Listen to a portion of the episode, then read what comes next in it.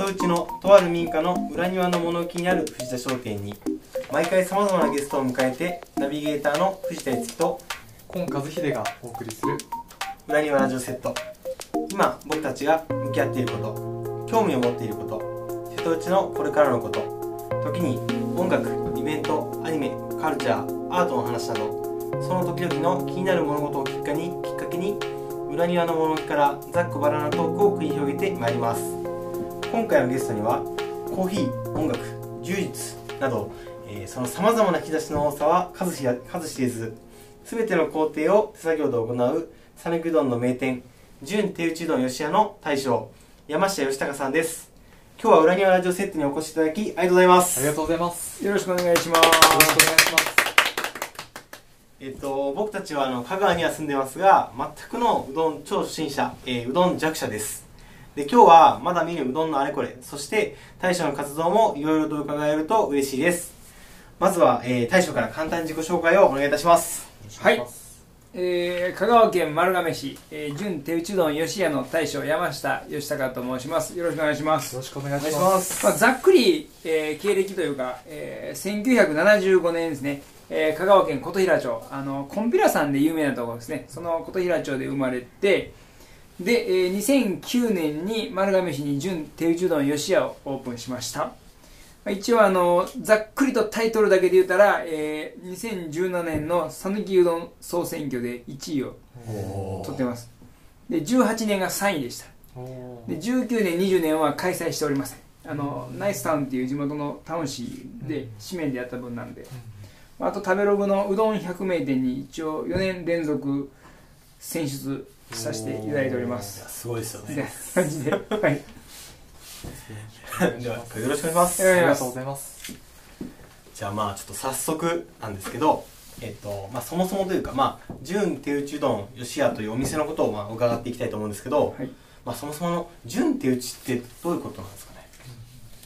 もう基本的にもう機械を使わずに、えーとうどんの生地を作り上げるのが純手打ちなのあのちゃんとした定義が基本なくってあの手打ちって名乗ってるけど手打ちじゃないとこもいっぱいあるしあはい。でなのでまあそれをまあ区別するために順をつけて順手打ちっていうふうに名乗っている店を見てじゃあえーうちの店も同じやり方するから順手打ちにしようはい。ってしただけの話です。あーじゃあ明確にこうこれが純手打ちっていう定義自体はないんですね。多分機械をもう一切使ってないと。ピュアなうん、えー手打ち。だからうちの店のところに看板に、あの純手打ちうどん吉屋の下にオールハンドメイドうどんファクトリーっていう。書いてますね。はい。ちょっとあの生きった。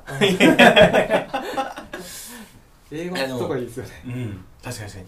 えなんかでもその手打ちでも結構使っ機械を使うところが多いってことなんですか？えっと一応香川県のなんか麺業組合みたいなのがあってはい。本格手打ちうどんっていう。うんうん最初の粉小麦粉と塩水を混ぜるところだけは機械を使ってもはい。本格手打ちって名乗っても OK という。ほうそうなんですね。それは大変だからっていう。ああなるほやっぱこうなんていうの大量の小麦粉をこうああそうそうそうそうそう。そう単純にしんどいからっで生地まで作っててか手打ちなんで多分そこまでが手打ち。でそっから先は切る工程になるんでうん。極端な話そこまで全部手でして切るのが機械でも純手打ちといえば手打ちです。確かに確かに。そうですはい。ねはい。みんなのイメージしてる手打ちうどんは棒で伸ばして手でトントントントンって切ってるんがはい。手打ちうどんのイメージある,、うん。あるんでしょうけどあの多分厳密に言うたらそこまでが全部手で切るんがめっちゃ機械でも多分純手打ちで名乗っても OK なんじゃないのかなと。ああまあ確かに手に。切りじゃないんで。はい。手切りって言うとったらアウトですけど、はい。はあ逆にこう結構手入れをしてる店はちょこちょこあったりもするんですか？なんか。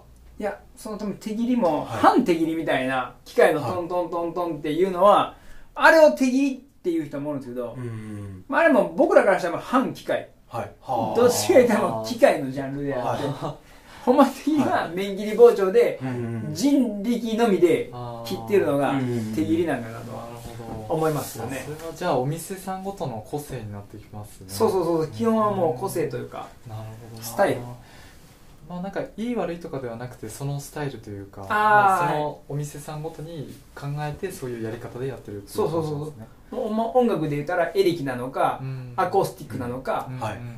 ああはあもうは完全打ち込みなのかカラオケでするのもそうだしオーケストラしても本入れようがっていあうぐらいではい。結局手手打ちじゃなかったら本物じゃないみたいな思想が若干ある人もおるけどなんかそれはちょっと違うなと。なるほど。確かにすっごい素人からするとなんかその手打ちでもう全部人力でやってるのがなんかこうすごいってちょっと、まあ、思いがちなんですけど、まあ、その結局それは個性であって別にそのなんか優劣とかそういうもんではないって感じなんですね。基本的には。もう昔はもしかしたらうんうん。あの機械がうんあんまり良くない時はそういうのがあったんかもしれない。あ最高は多分手打ちを極めた人が機械使うのが一番ええんちゃうかなっていうーのはあー。はい。うんうんうんっていうなん。かはいかなと思うで原理が完全に分かってるみたいな感じそうそうそうそう。でもまあ機械は機械でしかできないことあるしもう手打ちは手打ちでしかできないことがあるから、ああやっぱそのえっと機械まあ切りというか機械打ちの面と手打ちの手切りの面ってやっぱ違いがあるんですか？ほんまあのちょっと悪い言葉になるけど手打ち手打ちか機械かわからんけど切るに関してはもう手切りの方が下手くそやからもういびつな形になると。はそれは機械ではでき再現できないと、はい。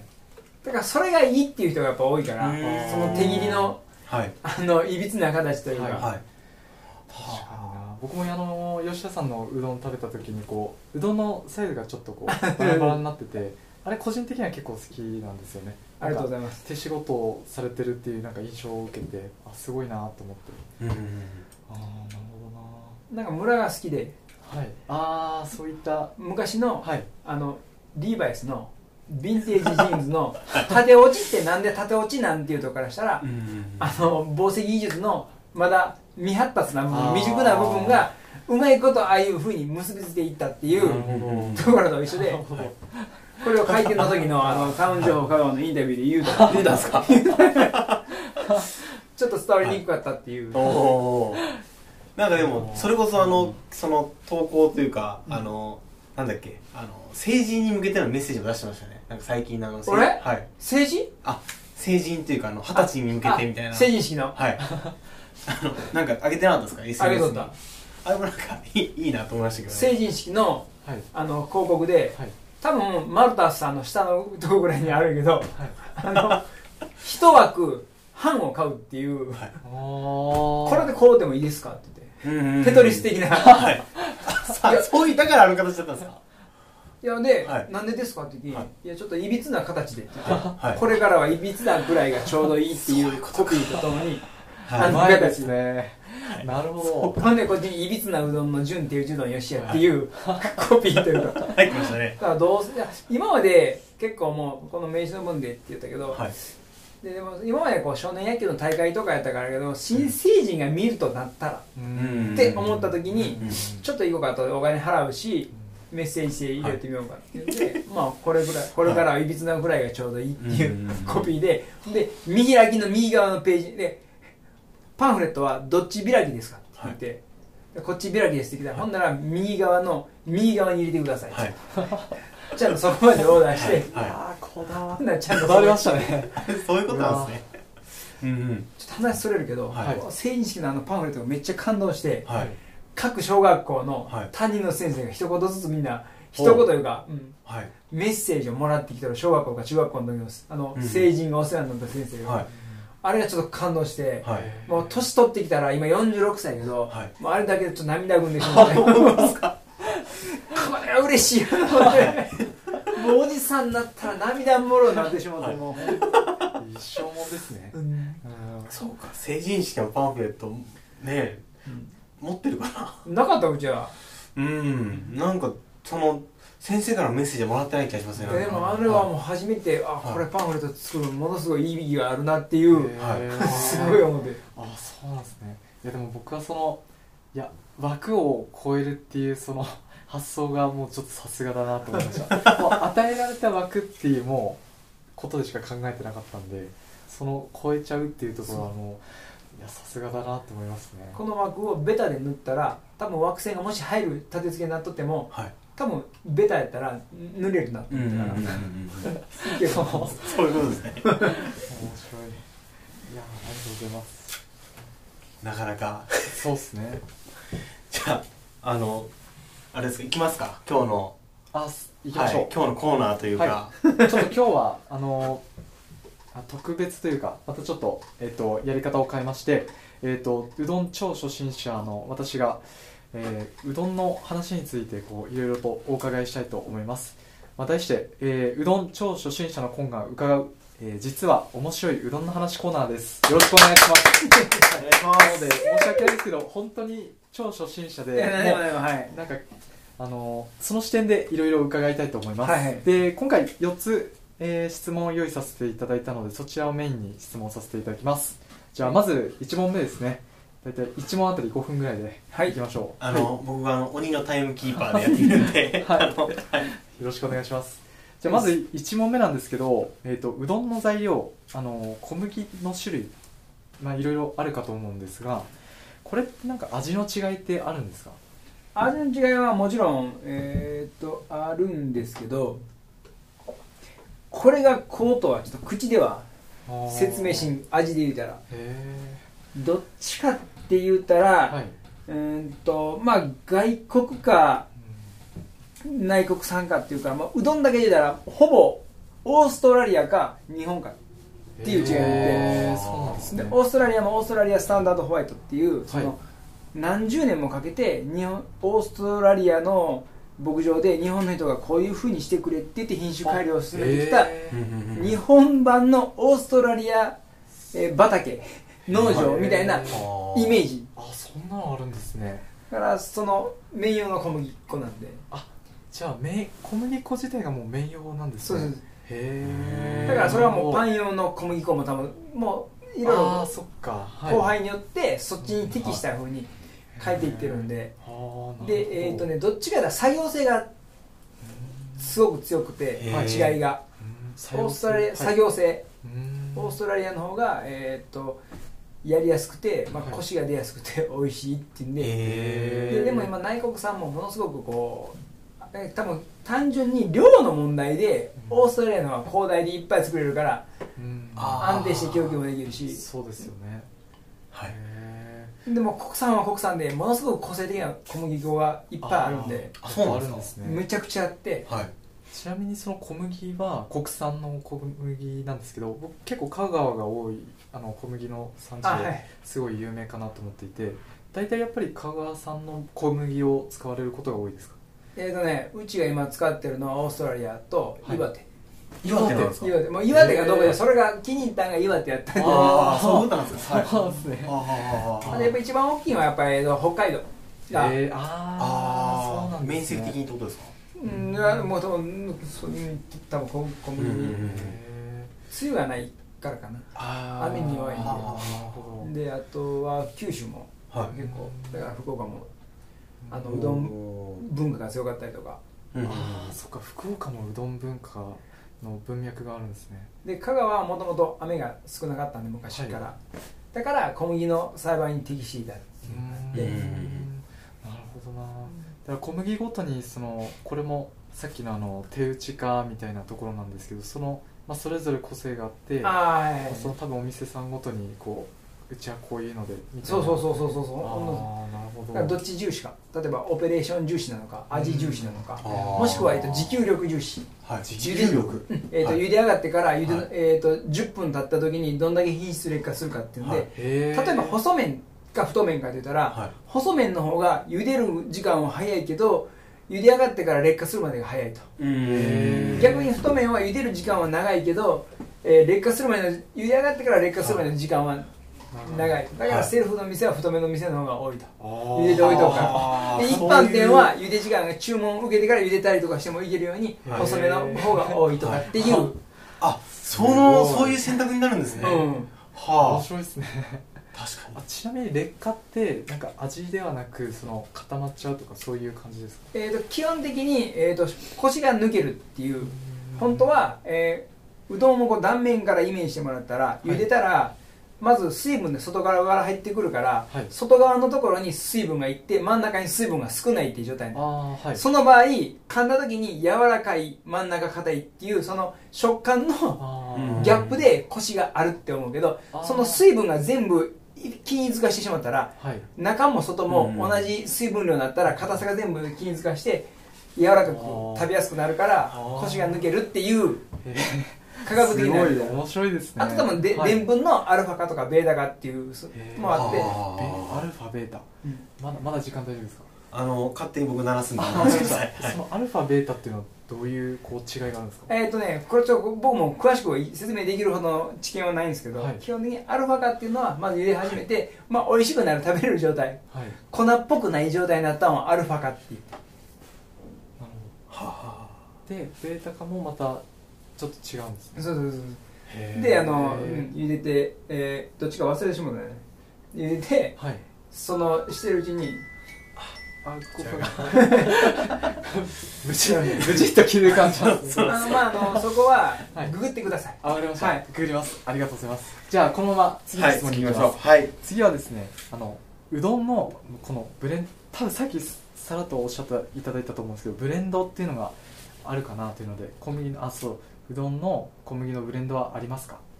ブレンド、まあ、めちゃくちゃあってはい。あのあるんですね。いやめちゃくちゃあってはい最初から例えばえーっと簡単に言うたら分かりやすいのが「讃岐の夢」とかで讃岐の夢のやっぱり、えーっと蝶々短所があってはい。そこを補うためにオーストラリア産を加えてはい。基本的に内国産のやつが風味が豊か。はい。で、えー、とコシ外国産のがコシが強いっていうざっくりした特徴があるから風味を出しつつコシをはい補填するのにその2つを混ぜるはあっていうのがまあまあオーソドックスな、はい。なるほど。そのそれこそコーヒーだと結構まあここ何年かはシングルオリジンとかうん。ストレートって言われるこうまあ単品種が流行ってましたけどそういう考え方をするうどん屋さんはどちらかというと多くはないって感じなんですか？っていうかえっ、とねはい。多分ブレンドしない人がもしいるのであればはい。えっ、と多分面倒くさいから、あそういうことなんですか？うん。はい。えっ、とねそあの測って入れるのが面倒くさいっていう時間がないからやっぱ、はい。たあの時短したい。ーはあ。そのなんかじゃあやっぱりこうストレートがそのまま楽しめていいというよりかはそのなんていうんですかねそのオペレーション的な問題的にの方が多い。みたい。な特に香川県は。まあでも確かにそうですよね。あんだけいや僕もこっち来て衝撃だったのはあの回転の速さがすごいなと思ってあんだけの速さだったらなんか深くその考える時間も結構大変だろうなっていうところありましたね。それは。だからだからもう最初の段階でうまいことをしとかんかったら、うん。で多分なんでそこまで小麦の配合とかをそこまで無視するかって言ったら、はい。それよりその先の伸ばして切る工程とか茹で時間の調整の方が、はい。そこで味が変わるからあはいー。そこを丁寧にしたらある程度のものは大体美味しいっていう、はい。あー。はあはあはあはあはあ。そっか。面白い。なるほどな。その本当はに口ではわからない茹で加減の調整とか、はい。うん。はあはあはそっちの話になってくるから根本的な小麦のブレンドをちょっと変えたよ、でもそれを茹で時間、はい。まあ、コーヒーでも 湯の温度間違ったとかはい。あのいっぱい入れすぎたとかになってしまったら、もうどんだけ丁寧に焙煎してうん。綺麗に引いてももう台無しやん、そうですね。そっか。そうですね。どこまあどこミスってもアウトみたいな感じの。そうそうそうそう。そうそううそうああなんかでもゆで今聞いてもゆで加減のそのここで止めるみたいなのはちょっと焙煎に近いのかなと思いましたねそうそうそう。どこでこう入り上げるのかみたいななんか。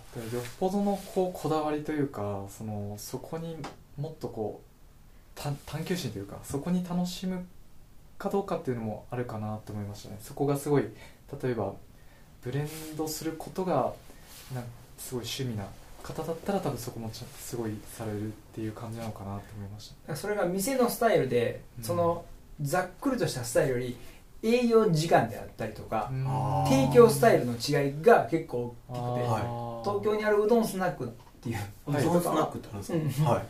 そこはもうその本当その今日のそのコーヒーさん屋さんみたいなので、はい。今日のうどんはこの小麦粉で作ってます、へみたいなのがえそうなんですか。あるんですかそれ面白そうですね。へえ面白いですねそれ。松と麦っていうところ。に、はいへえ松と麦ってお店。へえそうなんですね。間前あそうなんですか。ごめんちょっとこれはい。グググって 松と麦が間違いないんで、はい、あの多分あのこのラジオを聞いてる、うん。あの関東のリスナーもいると思うので、はい。あのぜひ。東京のあの井上コンさんっていう女性うどんライターのはい。へ女性の方がいそうそうそう。あのマツコの知らない世界に出たりとか、う。ーんそうか。その、まあ、マニアの方がその そうそうあのそう。小麦にフォーカスしてやってるみたそいうな。そうそうそうそうはあ面白いですね。あのちなみに山下さんはそのブレンドしようと思ったきっかけとかはありますか？そのえっ、とね岩手のやつが、まあ、粘り腰っていうんでそのはい。松と麦のオーナーの井上コンさんがうどんのサブスクリプションをしてて、はあはあはあそのシングルオリジンみたいな感じで、はい今日はこれを作ったのを2種類送りますっていう、うん。茹でる前の麺が冷凍で届いてそれを茹でて食べてみるって時に、あこれ美味しいなと思ったから、混ぜてみようと思って、はい。混ぜてみたら、はい。あの美味しかったって。いうああですね。えじゃあそのそのブレンド配合品質になったのは割と最近あ最近最近。あそうなんですか。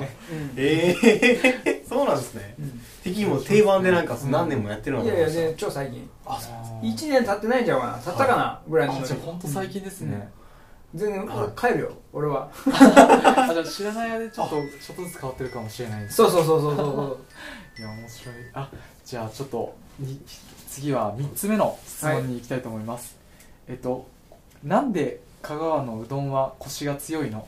と書かせていただいたんですけど、うん。まあ、僕がこっちに来た時にも圧倒的にそのコシの強さみたいなの違うなと思ってもしかしたらその違いってやっぱりあのあるのかなと思ってちょっと伺いたいなと思いました。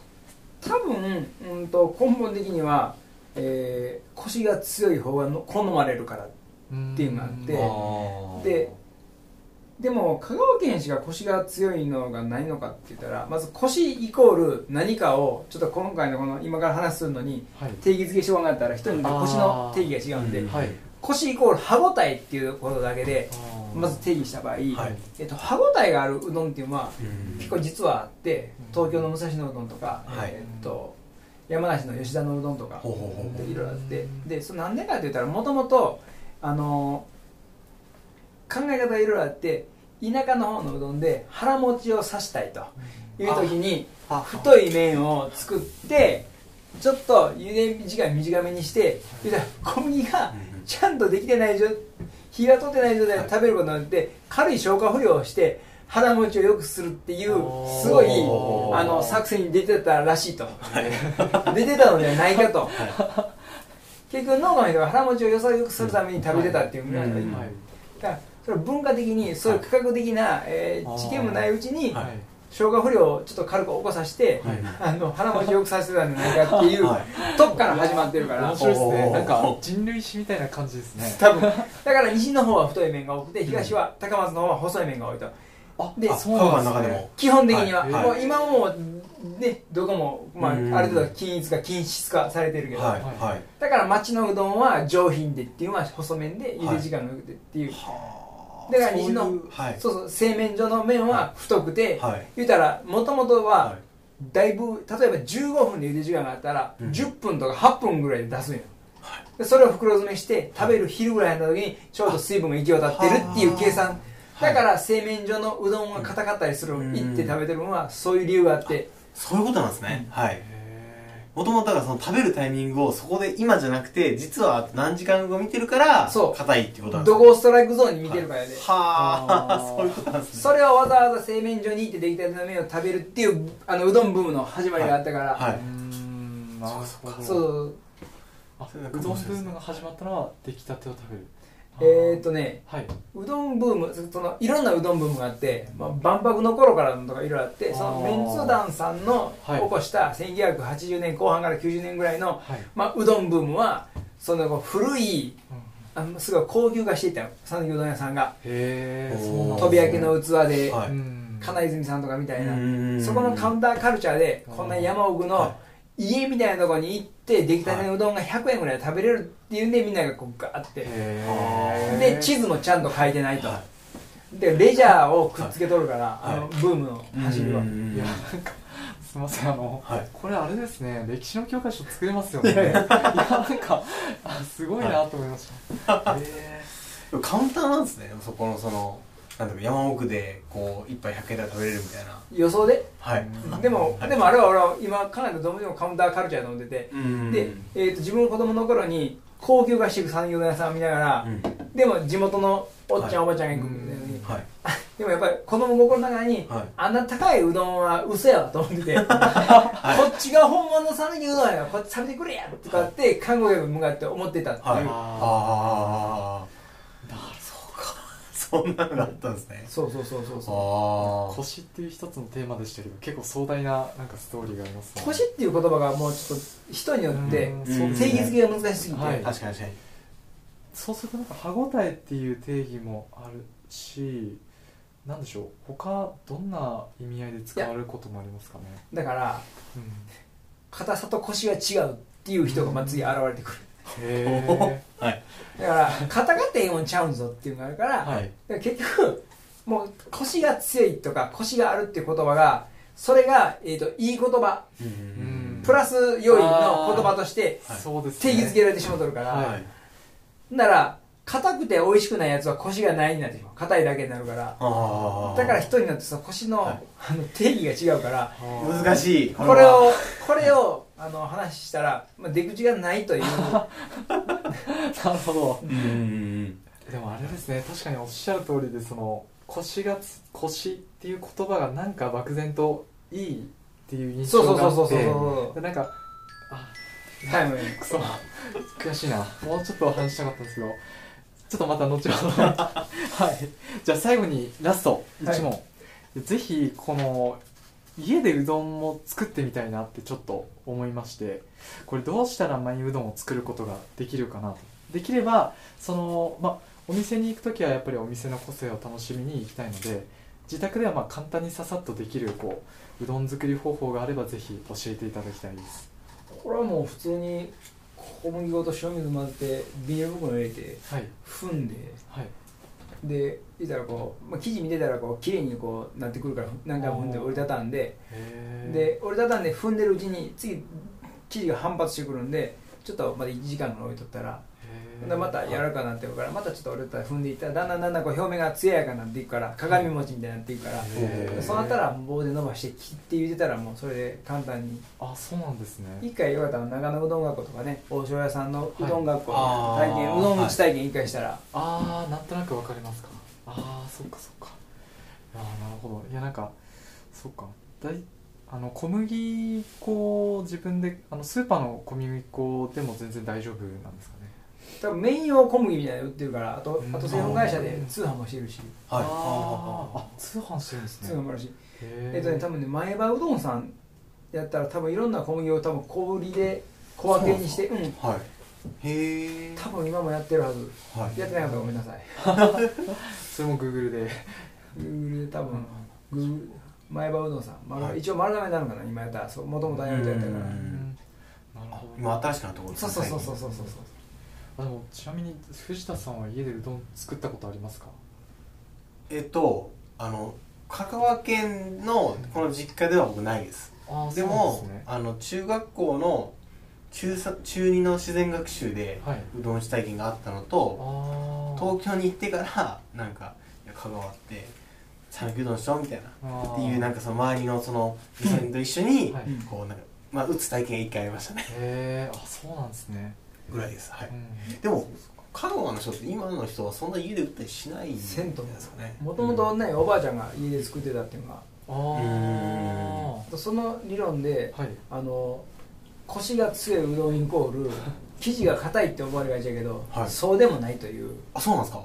はい、おばあちゃんが作ってたぐらいから。確かに確かに。あそんなこう柔らかくこうやってもなんか。そうそう。はいあそれ入れーのタイミングとか、はい。そういうとこふ踏みの加減のうん調節とかで、そうするとこれはちょっとなんかうどんのこう起源というかまあ歴史みたいなところになるかもしれないんですけどもともとそのうどん自体はあの家庭で打つっていうのは当たり前だったんですかね。当たり前で。あー晴れの日のうどんって言ってはい。法事とかはい、うんなんかそういう行事があった時におばあちゃんが作ってくれるっていう。へえが多分昔の農家はそうやってみて。